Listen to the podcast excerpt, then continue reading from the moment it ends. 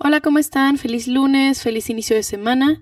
Ya sé que a muchas personas no les gustan los lunes, pero a mí me encantan porque es la oportunidad perfecta de iniciar con cosas nuevas, de empezar un nuevo hábito, de iniciar la semana bien. Si uno empieza el lunes bien, es más probable que todo en la semana se vaya dando de manera más natural. De hecho, yo los domingos procuro dejar todo listo para arrancar el lunes, sin trastes sucios, sin ropa sucia, con el cuarto ordenado, limpio, todo como borrón y cuenta nueva, que no se acumule nada de la semana anterior a esta. Por eso también decidí que ahora voy a sacar un episodio nuevo cada lunes. Va a estar temprano, el lunes ya en la mañana, subido el episodio, no importa qué hora te levantes, lo voy a, lo voy a subir el domingo en la noche para que eh, iniciemos la semana con todo.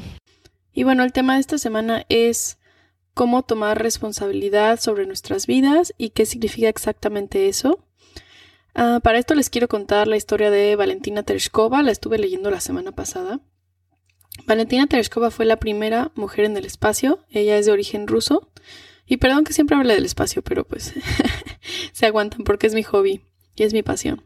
Así que, bueno, lo que pasó fue que em, Valentina realmente solo estaba inscrita en un curso de paracaidismo y terminó, pues, en el espacio, dando 48 vueltas a la Tierra. Y lo que pasó fue lo siguiente.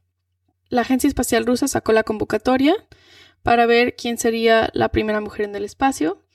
De 500 mujeres que participaron en la convocatoria, Valentina fue de las primeras cinco por su experiencia en paracaidismo, justamente. Como esta misión consistía en, en que la entrada a la Tierra pues había que saltar de, la nave en paracaídas, eh, pues justamente esta habilidad era sumamente apreciada.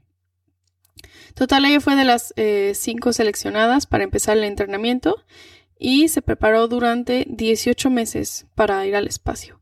Y aquí viene la parte más interesante, que es que Valentina nunca le dijo a su familia que ella iba a ir al espacio, nunca le dijo a nadie que se estaba preparando para ser astronauta y que estaba tomando todo este entrenamiento. Y esto es porque ella sabía que no le iban a dejar ir. Entonces, para su familia, ella solo estaba continuando con su hobby de paracaidismo y eso era todo. Y la manera en la que se enteraron fue el día que salía la nave, la vieron en la tele y pues eh, qué sorpresa se llevaron cuando se dieron cuenta que era su hijita querida la que se estaba subiendo al cohete si tú como Valentina sientes que hay circunstancias externas que te limitan, que no te dejan hacer exactamente lo que tú quieres, este episodio es para ti. Las líderes no nacen, se hacen. A veces solo necesitan un pequeño empujón para despegar. Yo soy Val Safra y esto es Lift Off el podcast para despegar tu vida personal y profesional. Sale, para empezar este tema, vamos a decir que hay circunstancias externas que nosotras vemos como obstáculos para lograr nuestras metas, nuestros sueños, nuestros ideales. Si yo ahorita te pregunto, ¿en dónde te gustaría estar en este momento de la vida? No necesariamente profesionalmente. Puede ser algo tan simple como me gustaría estar en la playa, me gustaría estar con mi familia, me gustaría estar viajando. Me vas a decir que a lo mejor hay algunas circunstancias que te han impedido llegar ahí, que todavía no estás en este punto porque ha habido algo, llámese familia, llámese sociedad, llámese dinero o falta de tiempo, es decir, circunstancias externas a nosotros que parecen a veces no tener una solución tan clara o tan fácil porque no dependen de nosotros mismos. Y entonces, ¿qué sentimos? Que estamos atorados, que estamos estancados, que nos estamos viendo forzados a permanecer aunque no queramos. Estilo, no puedo renunciar a mi trabajo tóxico porque no hay empleos. No se puede porque ¿qué voy a hacer? Y aunque estos son pensamientos válidos y preocupaciones válidas, también son muy peligrosos porque ¿cuánto tiempo estás dispuesto a estar ahí? En un lugar en donde no quieres estar. ¿Seis meses? ¿Un año? ¿Cinco años? Y el problema de depender de circunstancias externas es que, ¿qué pasa si no mejoran? ¿Qué pasa si las condiciones nunca son favorables para nosotros?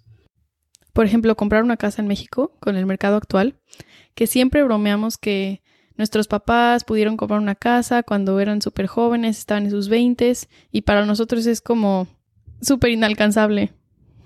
¿Y qué pasa si aún así, con esas circunstancias, yo quiero comprarme mi casa, quiero tener mi espacio, quiero tener mis plantitas? ¿El mercado va a mejorar? Seguramente no. ¿Me va a alcanzar con mi salario de empleado de 8 a 5? Seguramente tampoco. ¿Y la culpa la tengo yo? Tampoco. La tiene el gobierno, la tiene la crisis financiera, la tiene lo que sea. Y quien tiene la culpa carece de relevancia, porque al final el resultado es el mismo para mí. Solo hay dos opciones. Una es me quedo con la idea de que nunca voy a poder tener mi casita. Y la otra es decir, bueno, las circunstancias son estas, no van a mejorar. Entonces, ¿qué voy a hacer yo? Pues a lo mejor voy a cambiarme de un trabajo eh, a uno que me valoren más, voy a buscar un ingreso externo, voy a vender algo, voy a poner un negocio, voy a... voy a hacer algo. Estoy dispuesta a hacer lo que sea. Y eso es el resumen de este episodio. Tomar responsabilidad de tu vida. Tomar responsabilidad de tu vida es el momento en el que tú decides que tú y solo tú eres el único dueño de tu vida y eres el único que puede decidir qué hacer con ella es cuando dejas de complacer a otras personas y te enfocas en lo que es tu misión y tu visión personal. De hecho, lo contrario de hacerse la víctima es tener una mentalidad de responsabilidad. O sea, decidir que no te vas a quedar tranquilo con eso y que vas a hacer algo al respecto. Y eso es independiente de quién tiene la culpa. Quién tiene la culpa carece absolutamente de relevancia, piénsalo. Si alguien va pasando por tu calle y deja basura en tu entrada, esa persona tiene la culpa. De eso no hay duda, pero si tú te quedas con la idea de que el que tiene la culpa tiene la responsabilidad de repararlo, pues esa persona ya se fue, ya se le olvidó, ni le importa, y tu casa se va a quedar sucia para siempre. Por eso no importa quién tenga la culpa, la responsabilidad siempre la tienes que asumir tú. Y me vas a decir, sí, Val, pero es que la decisión es más complicada porque estoy atrapada por mis papás, por mi familia, por mi jefe, por mi trabajo. Y te vuelvo a decir, es tu vida. Aduéñate de ella. Toma las riendas. Tú eres la única persona que sabe lo que te hace feliz y la única persona que puede lograrlo y llevarte ahí. El cómo pues va a ser una cuestión más técnica, como de detallar los pasos que necesitas para llegar ahí, pero tienes que decidirte. Eso es lo que hace toda la diferencia. Amiga, si tú no estás contenta en tu situación, ve y habla con tu jefe, ve y busca un trabajo en donde te valoren más, ve y cámbiate de carrera, aléjate de las personas tóxicas de tu vida, salte de esa relación, salte de esa casa, tú eres la única que puede hacerlo. Y la solución es complicada. Tu cerebro la hace complicada, porque te está tratando de convencer de que te quedes ahí. Porque es una situación conocida y porque prefiere eso que irse por el camino del riesgo y de la incertidumbre. Acuérdate de Valentina, que tomó una decisión de qué era lo que ella quería hacer y se cometió con esa causa y decidió que ya después lidiaría con las circunstancias de su familia, ya cuando se bajara de la nave. Y te voy a contar un secreto, que mi papá no quería que yo iniciara un podcast, no quería que me fuera a Alemania tampoco, mi mamá no quería que trabajara en la pandemia, tampoco quería que adoptara un perro. Y bueno, venos aquí, siendo un poquito rebeldes. Y ahora ambos saben, y yo sé, que esas decisiones fueron las correctas para mi vida. Les mando besos a los dos.